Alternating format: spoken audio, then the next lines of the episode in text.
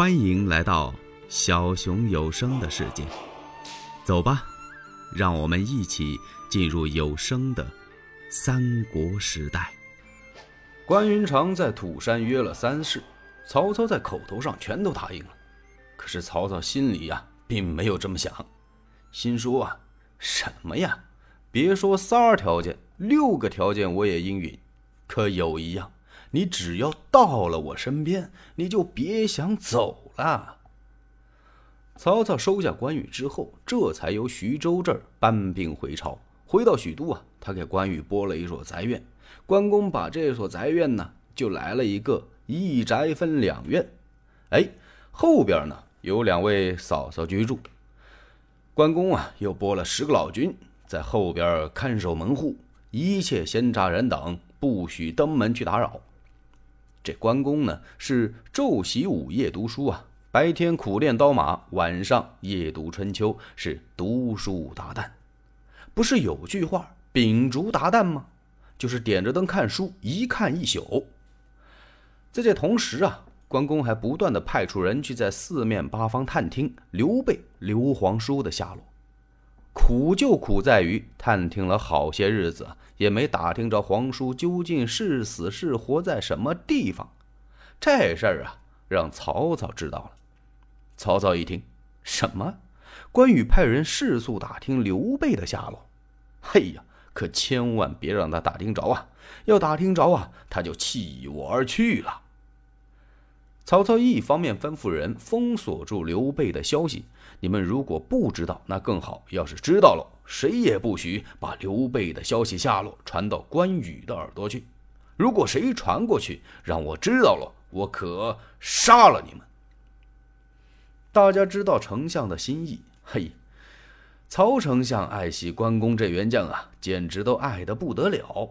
知道丞相既礼贤下士，又爱将如癖呀。对贤士能人，他尊重重用；对武将，爱的都着了魔了。要不然也不能对这位关公二将军这样。光爱吗？不是，曹操啊是十分的敬重。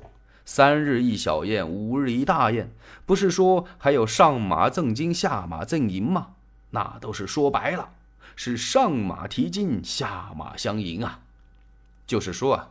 他送关公出府的时候，关公一上马，曹操一手捋着缰绳，一手啊撩一下关公的战袍，怕是关公上马的时候，他这脚这么一蹬，把这袍子筋给踩着。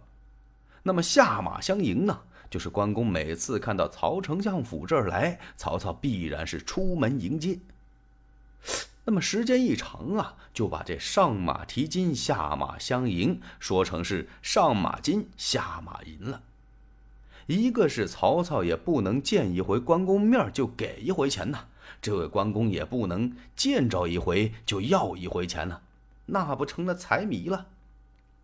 那么这美女十名呢？这可是真的。曹操特意在这歌姬中啊挑选了这么十位貌似天仙的美女送与关公，这就是伺候关公吧。关公把这十位美女啊全送到后院，让他们去伺候皇嫂去了。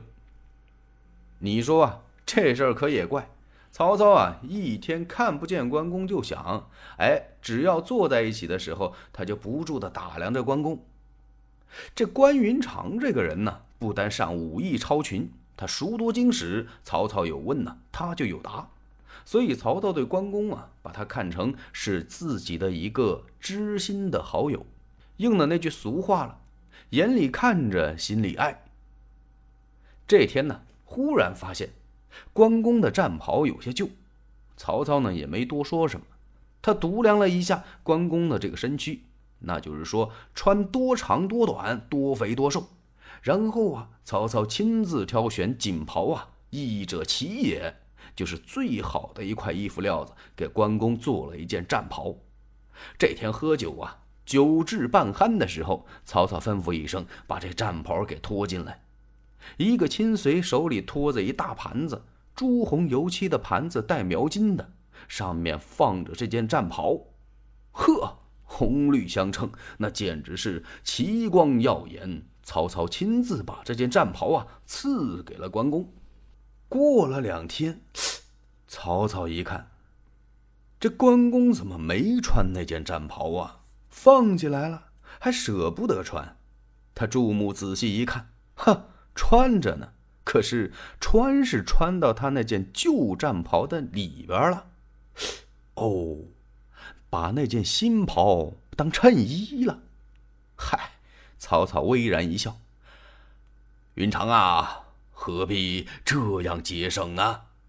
你看，我给你一件战袍，你怎么把它套到里边了？那么穿吧，穿坏再做。关公一听，哦，低头看了看自己身上这件战袍，哈哈，丞相有所不知，这件战袍是我家兄长刘备所赐。再新的战袍，我也得把它穿到里边，因为我兄长所赐的这件战袍，剑袍如见兄面。为此，我才把您所赐的这件战袍穿到了里边。曹操听到这儿，冲云长挑了挑大拇指：“啊，真是大义之人呐！”曹操在嘴里啊是这么说，这心里呀好大的不痛快，心说：“你看，你这是何必呢？我还亲自挑选了这么块缎子，人家好搁里边套着穿。嘿，这事儿啊。”这一天呢，曹操又设宴款待关公。关公一进门，曹丞相一愣：“ 怎么回事？”